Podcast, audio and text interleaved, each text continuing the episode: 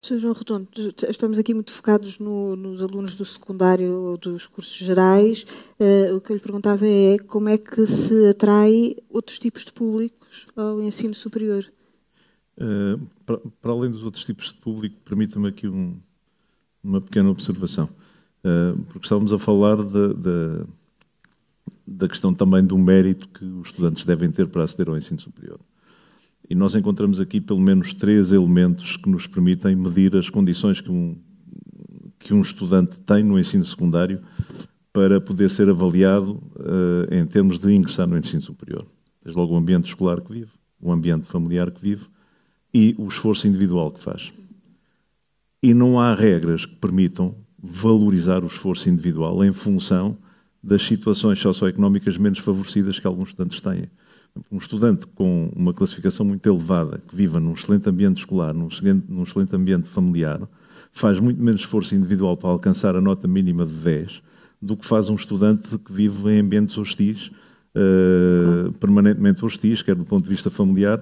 Faz ou pode fazer, quer dizer, e, e não há uma fórmula que, que, que resolva isto em termos de permitir valorizar aquilo que é efetivamente o esforço individual desses estudantes de modo a que eles se possam aproximar, e aí sim, quando eu falo em equidade, falo nestas condições específicas que cada um vive e que devem ser tidas em conta para valorizar o seu percurso. Depois, por outro lado, também, no que diz respeito aos estudantes, eh, se quisermos, do público regular, que são aqueles que, que vêm diretamente do ensino secundário, acho que o regime de acesso que nós hoje temos em vigor não dá a resposta adequada àquilo que um regime de acesso no atual sistema devia dar. O que é que eu quero dizer com isto? Em primeiro lugar, que uh, o, regime de acesso ainda vive uh, da ideia dos tempos em que a procura era muito superior às vagas oferecidas. O regime de acesso é o mesmo. Uh, isso verifica-se em três ou quatro uh, ofertas educativas, como é o caso da Medicina ou da Engenharia Industrial da, da, Faculdade de Engenharia de Porto, ou de mais uma meia dúzia de cursos.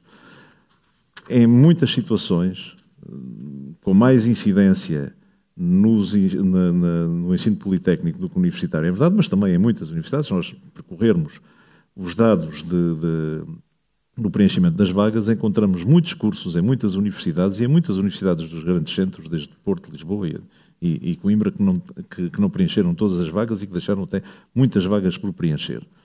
Ficando muitos estudantes de fora, como vimos, a perda que há é enorme e muitos desses estudantes ficam de fora porque não preencheram aquilo que o regime de acesso exige hoje. Desde logo, a questão que muita gente tem vergonha de falar, que é a questão da nota mínima. A questão da nota mínima veio afastar do ensino superior milhares de estudantes.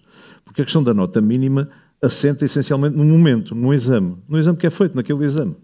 E quem, quem se conseguir preparar bem para fazer o exame, ou porque tem apoio familiar, ou porque tem apoio escolar, ou porque tem apoio de explicações, ou seja aquilo que for, consegue resolver esse problema daquele momento sem ter mais mérito do que outros, que tendo tido aproveitamento, porque estamos a falar de estudantes que têm aproveitamento no secundário e que ficam pelo caminho tendo tido aproveitamento no secundário porque não conseguiram obter aquela nota mínima naquela prova específica naquele momento. Portanto, este é um problema que eu acho que tem de ser pensado, já foi equacionado nos, no, nos variados organismos que uh, se preocupam com estas questões, desde o Conselho Nacional da Educação ao, Conselho Coordenador do Ensino Superior, uh, enfim, à Comissão Nacional de Acesso ao Ensino Superior. Esta questão é muitas vezes chamada à colação.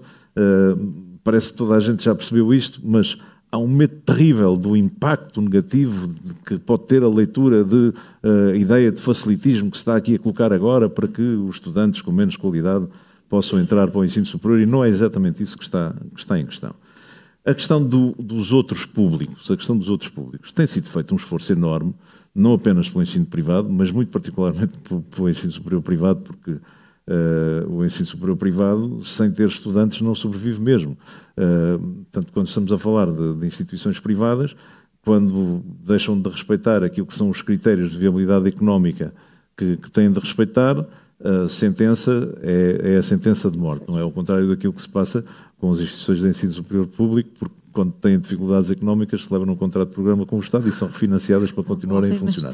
Há uma diferença enorme entre um, entre um, setor, entre um setor e outro, não é?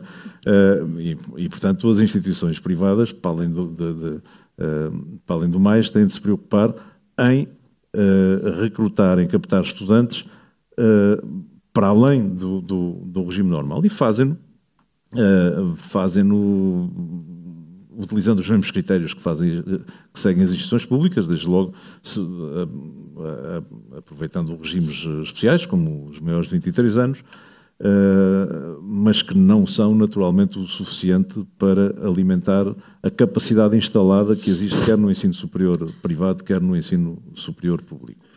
Uh, agora, não há receitas milagrosas uh, para isto, quer dizer, é necessário, de facto, fazer um esforço grande, ir ao encontro daquilo que são as necessidades de formação uh, dessas camadas que já são diferentes das necessidades de formação dos, do, dos estudantes que vêm diretamente do ensino secundário, porque hoje eles acedem, esses estudantes que vêm diretamente do ensino secundário acedem ao ensino superior com uma expectativa muito diferenciada.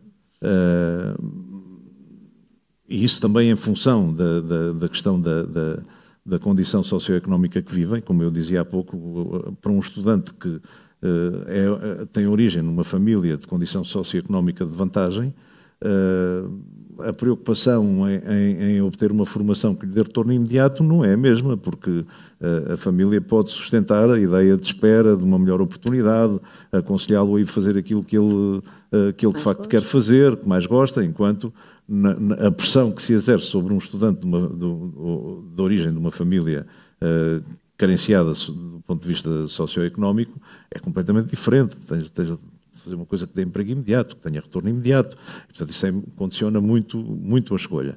Portanto, muitos desses estudantes, daqueles que ficam de fora, uh, mas concluíram o secundário, vão mais tarde aceder ao ensino superior por via de outros regimes de acesso e já com uma outra preparação e com outra capacidade para, para escolher aquilo que realmente querem fazer. E como é que a escolha, é pelo menos a, a, leitura que nós conseguimos fazer, como é que a escolha é feita? É feita de acordo com a oferta formativa que existe, permitindo a esse estudante que já desenvolve uma determinada função profissional uh, completar a sua formação no âmbito dessa função profissional, ou porque lhe dá acesso a uma promoção, ou porque lhe dá acesso a mais conhecimento, uh, mas aqui nunca se percebe muito bem o que é que realmente está em causa. Não é? Obrigada, obrigada, uh, mas só uma questão relativamente à, à, à, questão da solicitadoria e do direito. Hum. Porque apresentaram essa questão ali, como Sim, a minha área de formação é, é, é jurídica, a questão aí talvez não esteja só relacionada com a condição socioeconómica, mas sim com o tipo de formação que é oferecido na solicitadoria e no direito e com a possibilidade de aqueles que se licenciam em solicitadoria de uma forma mais rápida poderem mais tarde seguir o seu percurso de formação para uma área jurídica mais pura, optando pelo direito. Aí há uma ligação direta entre um e outro. E há muita gente que opta por essa formação inicial, porque ingressa imediatamente no mercado de trabalho com funções que lhe são permitidas em, em, em, em, resultado da formação que obteve, mas deixando em aberto uma formação sucessiva num, num, numa área uh, para a qual ele já se preparou.